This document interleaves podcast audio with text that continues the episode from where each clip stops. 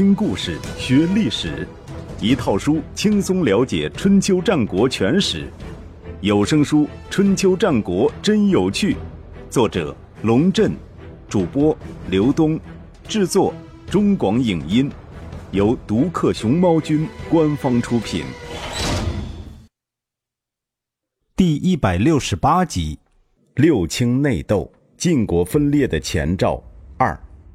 当年齐国栾高之乱，高强逃奔鲁国，后来又逃到晋国，投靠于范氏门下，已有三十余年。高强对士吉社说：“古话说，三次摔断骨头的人可以为良医。当年我就是因为将矛头对准齐侯，结果被赶出了齐国，因此深有体会，知道天下之事，唯讨伐国君绝对不能做。”因为那样特别容易激起公愤，至韩魏三家表面上团结，实际上各怀鬼胎。只要您和中行氏齐心协力，不难打败他们。等到打败了他们，国君还不是听您的？士吉社不听，在他看来，先将晋定公抓在自己手里才是王道。于是与荀寅集中力量进攻新田，还没等至韩魏三家出手。各地的百姓纷纷起来讨伐他们，市集社和荀寅陷入了人民战争的汪洋大海。三家趁机发动总攻，二人被打得丢盔卸甲，只好逃到朝歌去避难。荀立还想趁机消灭掉赵氏，韩不信和魏曼多坚决反对。一则韩赵两家世代友好，二则这次讨伐中行范氏，荀立获利最大。韩魏二人都担心荀立一家独大，不希望看到赵家就此灭亡，于是他们向晋定公求情。晋定公当然没什么意见，同意了他们的请求。同年十二月，赵鞅又回到了新田，与晋定公在宫宫举行了盟誓。但是荀立还是不想轻易放过赵鞅。梁英父也对荀立建议，赵鞅手下的董安于是个人才。只要他在赵鞅手下，赵鞅必定强大，迟早有一天会称霸晋国。您何不先剪除其羽翼，将这次动乱的责任推到董安于身上，问他个死罪？荀立派人对赵鞅说：“据我所掌握的情况，这次国内动乱，中行氏范氏虽然主动发难，董安于也有重大责任，是他故意挑逗他们才会这样的。”先君有命，为乱者死。现在那两个人已经逃出晋国，怎么处置董安于？您看着办吧。赵鞅对此十分苦恼。这一次赵氏家族可谓岌岌可危，如若不是老韩家和老魏家出手相助，只怕难以幸免。事情刚刚平静，荀立又来这么一手。早知如此，当初不如听从董安于的建议，说不定早就大局已定。吞并了中行氏和范氏，不用受荀立的鸟气了。董安于已经七十多岁了，这位自幼跟随赵氏的老臣看出了赵鞅的烦心事儿，主动提出来：如果我的死可以让晋国安定，让赵氏安全，那我愿意。自古人生谁无死？我活到这把年纪够了，自缢身亡。赵鞅闻讯大哭。哭完，便做了他该做的事，将董安于的尸体拉到大街上示众，派人告知荀立，主人命令处罚罪人董安于，现在他已经服罪了，请示下。荀立这才表示满意。不久之后，智氏和赵氏也举行了盟誓，因为董安于的牺牲，赵鞅的隐忍，赵氏得以保全。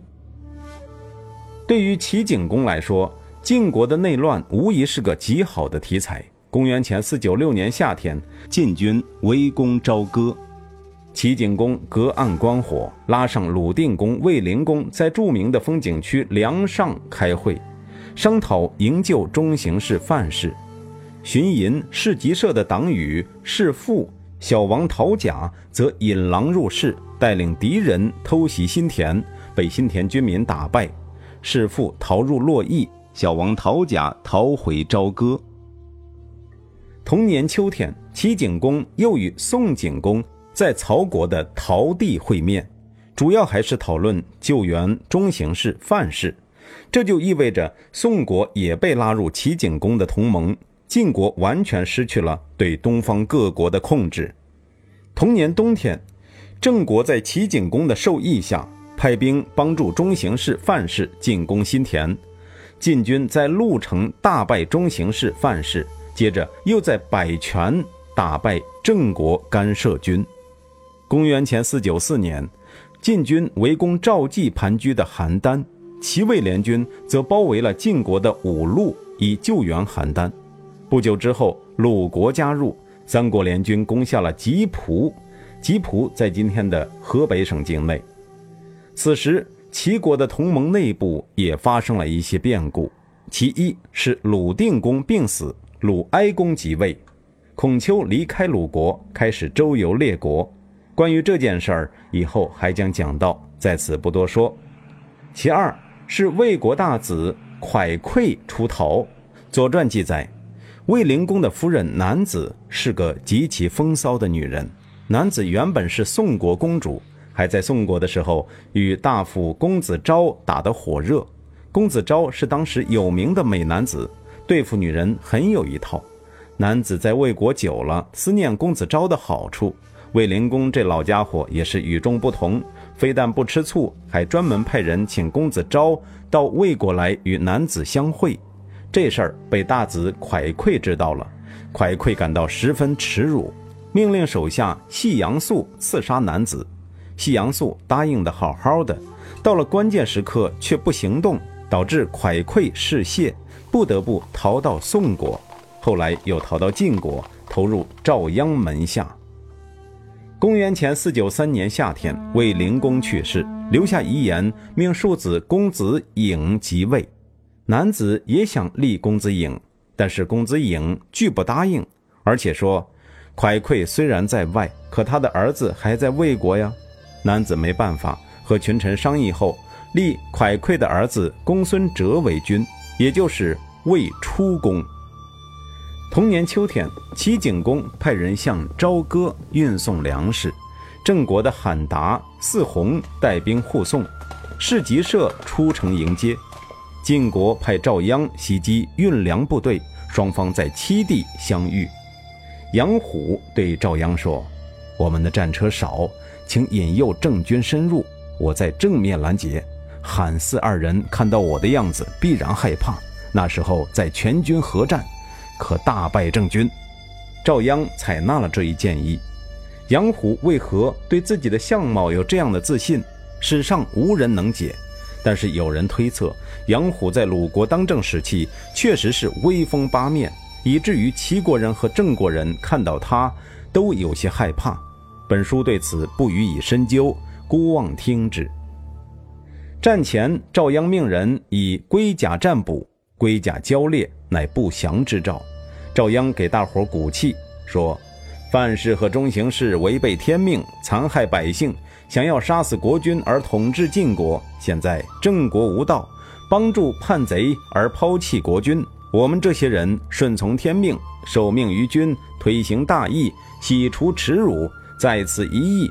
凡克敌制胜者，上大夫赏县，下大夫赏郡，士则赏田。”工农商则晋升为士，奴隶给予自由。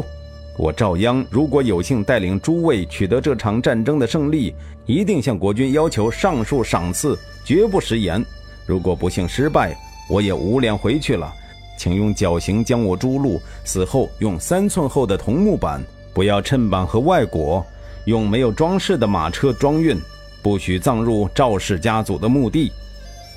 对于那时候的人来说，最害怕的事情，莫过于死无葬身之地了。将士们听到统帅发这样的毒誓，都十分激动，纷纷表示要与郑国人决一死战，绝不让统帅遭受这样的耻辱。开战那天，大夫尤无序为赵鞅驾车，蒯聩充当车右护卫，驱车登上铁丘。只见郑国人密密麻麻排着整齐的作战队形，像森林一般压过来。蒯聩几时见过这样的大场面，吓得当场就跳到车下。尤无绪解下腰带，一头递给蒯聩，轻声喝道：“上车！”蒯聩扯住腰带上来，脚仍在发抖。尤无绪又好气又好笑，骂道：“你怎么像个女人？”将他弄了个大红脸。赵鞅巡视部队发表战前演讲：“先大夫毕万是个普通人，七次参加战斗都俘获敌人，后来或赏车百胜，得以善终。诸君请努力杀敌，未必就死在敌人手里。”毕万是晋献公时期的武将，即魏氏家族的先祖。他的故事在晋国人尽皆知，是以赵鞅有此一说。大夫赵罗是赵鞅的堂侄，当时年幼，又是第一次参加战争，感到十分害怕。他的车夫樊宇不得不将他绑在车上。军纪官见了，询问那是怎么回事。樊宇说：“他疟疾发作，打摆子呢。”到了这个时候，蒯聩也不能怯场了，他手持宝剑，郑重祷告。列祖列宗在上，因为郑胜扰乱纲常，晋武处于危难之中，派赵鞅前来讨伐，后被蒯聩不敢贪图安逸，也列居持矛作战的队伍中，请祖宗保佑，不要让我断筋，不要让我骨折，不要伤到我的脸，不要给祖宗带来羞辱。这都是什么悼词？简直是奇闻！让人大跌眼镜的是，战斗打响后。蒯聩的表现简直判若两人。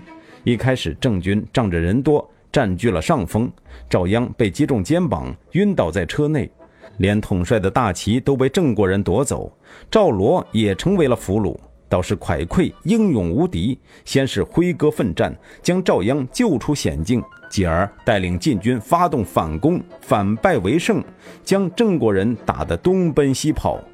一千车齐国的粮食就这样落到了晋国人的手里。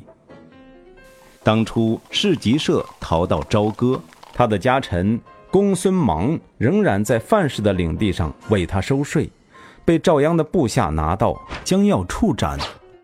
赵鞅说：“人各为其主，他有什么罪？”于是将公孙芒释放，而且赐给他土地。铁丘一役，公孙芒带领部下五百人夜袭郑军，夺回了赵鞅的统帅大旗，说：“仅以此报答主人的恩德。”战斗结束后，赵鞅清点部众，发现前锋精锐部队大多战死，感慨道：“郑国虽然是小国，却不可小觑。”殊不知，郑国自郑庄公末后，虽然国势每况愈下。军队的战斗力却从来不曾下降，打起仗来胜多败少。这次若不是蒯聩等人发力，孰胜孰负还很难说。战后论功行赏，赵鞅很得意，说：“我被敌人击中，伏在弓带上吐血，但是仍然击鼓不断，鼓声不衰。这一战我的功劳最大。”蒯聩毫不客气地说：“我在车上救了您，又带兵追击敌人。”我在车右中功劳最大，尤无绪大笑道：“我为你驾车，马的肚带都快勒断了，我仍能控制它。我是车夫中功劳最大的，好吗？功劳全被统帅车上的三个人得了，别人还得个啥？当然，其他人还是有赏赐的，只不过这三个人在战争中的表现确实可圈可点，拿了头功。”其他人也无话可说。当天夜里，赵鞅喝得大醉，说：“这样就行了。”意思是夺了敌人的粮食，朝歌的气数也就尽了。中行氏范氏不再成为忧患。家臣傅搜在旁边冷冷地说了一句：“虽然打败了郑国，还有志士在那里呢。现在高兴，恐怕为时过早。”赵鞅一听。惊得出了一身冷汗，酒立刻醒了。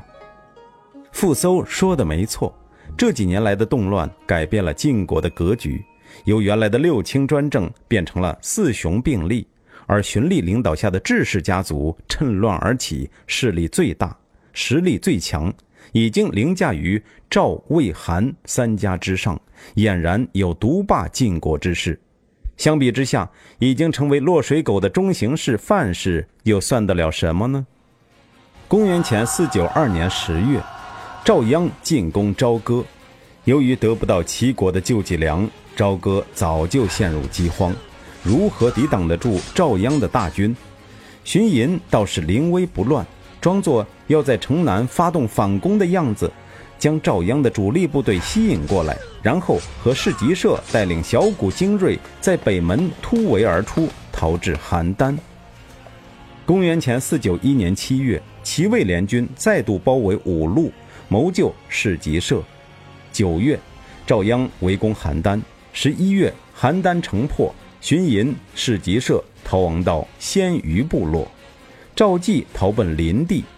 十二月，齐景公派国相讨伐晋国，一口气拿下邢、任、栾、高、逆治、阴人、虞、虎口等地。与鲜于人会师，将荀寅和士吉社护送到博仁。公元前四九零年春，晋国讨伐博仁。博仁是范氏家族的旧领地。当初市集社的家臣王胜虽然十分讨厌张柳硕，却建议市集社安排张柳硕当博人的地方官。市集社感到奇怪：“你不是和张柳硕有仇吗？”王胜说：“那是私仇，不影响公事。”喜欢一个人要看到他的缺点，讨厌一个人不能忽视他的优点，这是为臣的基本原则，我岂敢违背？等到晋军围攻博人，荀寅和市集社坚持不住，想要逃到齐国去。张柳硕对儿子说：“小伙子，你跟着主人好好干，我来掩护你们突围，就死在这里了。这是王胜交给我的使命，我不得不完成啊。”于是。率部与晋军死战，荀寅和市集社趁机突围，逃到了齐国。就在齐景公踌躇满志，想要以荀寅和市集社为先导入侵晋国腹地的时候，一个不可抗拒的因素永远终止了他的野心，也断绝了中行氏、范氏复兴的美梦。公元前四九零年九月，在位五十八年的齐景公。去世了。